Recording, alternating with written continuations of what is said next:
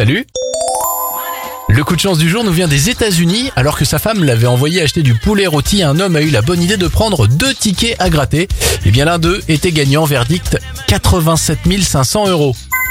Bonne nouvelle, à partir du 28 février, le port du masque en intérieur ne sera plus obligatoire, comme dans les établissements dédiés aux activités de loisirs, les restaurants, les débits de boissons ou bien encore les foires. Enfin, un prototype innovant conçu par des chercheurs allemands va permettre d'aider des malvoyants à détecter les obstacles grâce à un dispositif de lunettes 3D et des manchettes vibrantes sur les avant-bras. C'était votre journal des bonnes nouvelles. Vous pouvez le retrouver maintenant en replay sur notre site internet et notre application Radioscoop.